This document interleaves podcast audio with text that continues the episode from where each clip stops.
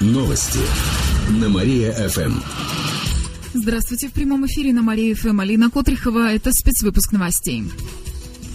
Кировским болельщикам запретят шуметь. Сегодня вступило в силу постановление правительства. В нем прописали правила поведения болельщиков на спортивных трибунах. Все подробности у моей коллеги Олеси Лаптевой.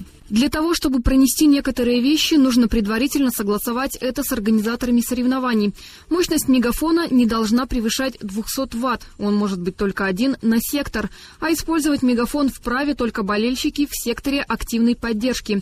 Что касается дудок, то они не должны быть громче 90 дБ. Флаги и баннеры не должны быть слишком большими.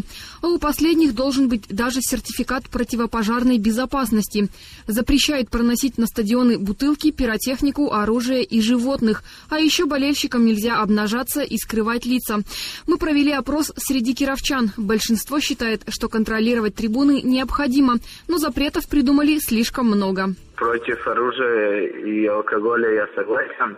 А вот пиротехника, она всегда должна присутствовать, и все остальное тоже. От этого красивее выглядит сектор стадиона. Фаеры – это очень плохо. Я сам присутствовал как в фанатском секторе. Около меня и жены падали эти фаеры. Это было дико и, и неправильно. Если народ хочет шуметь, и если он хочет э, ругать свою команду, значит не оправдывает ожиданий. Закрывать э, рты людям – это совсем неправильно. Можно было бы просто пойти на диалог с болельщиками, там, допустим, устроить отдельные сектора для тех, кто любит жечь там пиротехнику, например, потому что это красиво смотрится.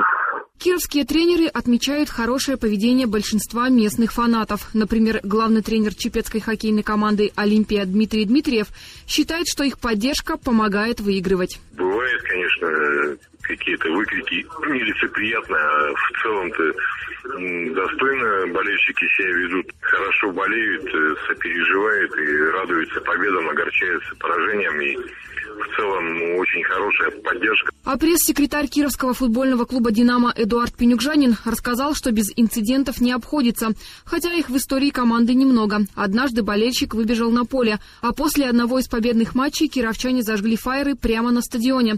В целом наши футбольные болельщики организаторам и игрокам проблем не доставляют. Пара случаев есть, но я хочу сразу же отметить, что э, кировские футбольные болельщики и футбольные фанаты отличаются от других регионов своей воспитанностью, даже в какой-то мере интеллигентностью. То есть у нас серьезных инцидентов или частых инцидентов во время игр команды не бывает.